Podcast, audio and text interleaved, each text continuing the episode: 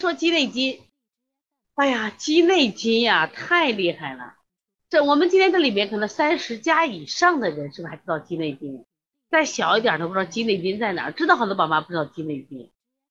我们知道我们有时候吃什么，就是咱们去吃火锅，对，买来福子，我们去吃火锅，火锅那不有它有的呃鸡内金，那是鸡内金的肉，在那个外面包了一层皮，就是黄黄的皮，这就叫鸡内金。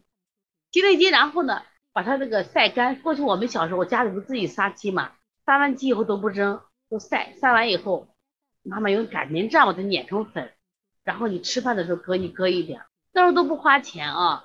鸡内金太厉害了，鸡内金，你看那鸡啊，它平常除了吃食物，它吃石头，它它还捡石头吃了。鸡内金连石头都能化，你说厉害不厉害？它是那个肌肉里边那个里边那一层嘛，知道吧？不特别特别厉害，所以它归脾经、胃经、小肠经、膀胱经。你看它的功效十二个字，来看一下，第一个就是健胃消食，所以说孩子不好，你把它鸡内金粉。碾出来嘛，那给它放碗里放点了。第二个涩精止痢，可以治疗遗精遗尿，没想到吧？所以说有的小孩在你这调理的时候，说遗精遗遗尿，小孩没说遗精遗尿，你让他配点鸡内金不就好了吗？让他配点鸡内金啊。另外呢，通令化石，就是时令的涩痛，还有胆胀的胁痛，两边疼。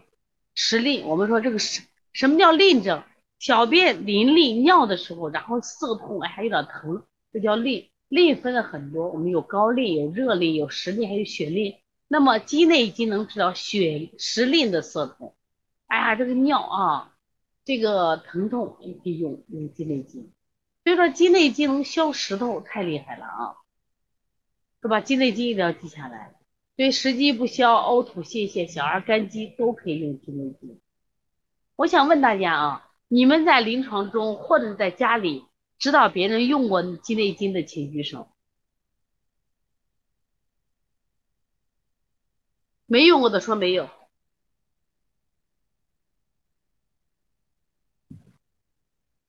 鸡内金啊，鸡内金它为什么叫金嘞？金是金属，它本身能消浊化金，石头呀、矿石都能化掉。你看我们很多人都用过。当然，现在的鸡内金我们家里都没有了，药店可以买啊。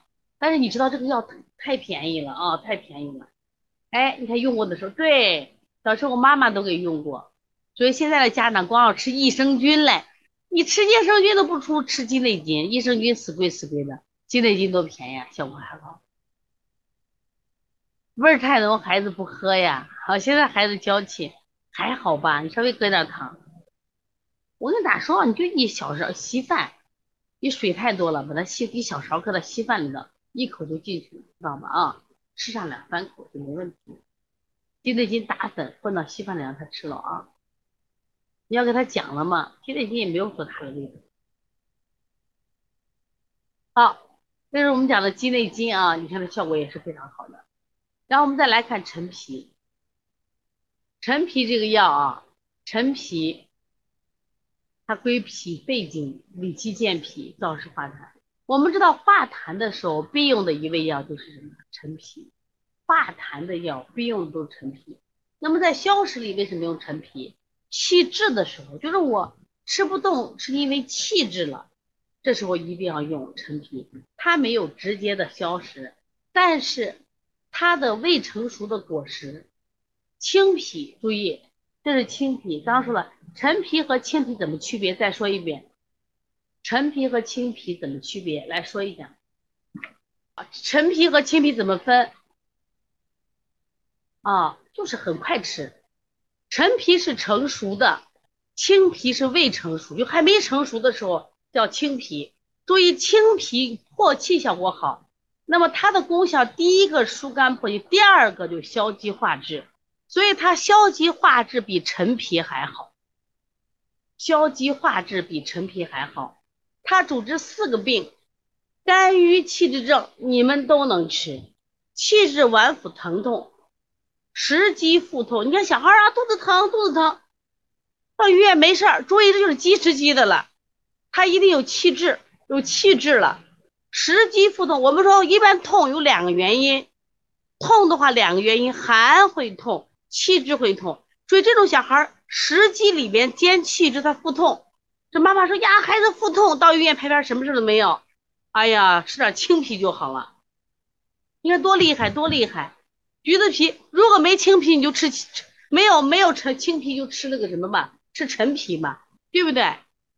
真假积聚，久虐脾块。我们老说身上长东西害怕的很，怕啥的嘛？青皮就可以化你的乳腺增生，化你的什么脂肪瘤了嘛？是不是？你身上长的疙里疙瘩、疙里疙瘩那些东西，都可以用它来解决嘛？所以人后来就说啊，说这个肝脏病肝癌病人有肝癌性格，为什么？说这肝癌病人脾脾气大的很嘛？那我们说平常我们把那个气理一理，顺一顺，不就没脾气了？对不对？顺顺脾气嘛。所以说清脾。它是疏肝破气的功能强，消积化滞，所以家里能不能买点青皮放下？家里把青皮买上放这儿嘛。小孩如果说食积了，我们先用来附子，对不对？用来附子。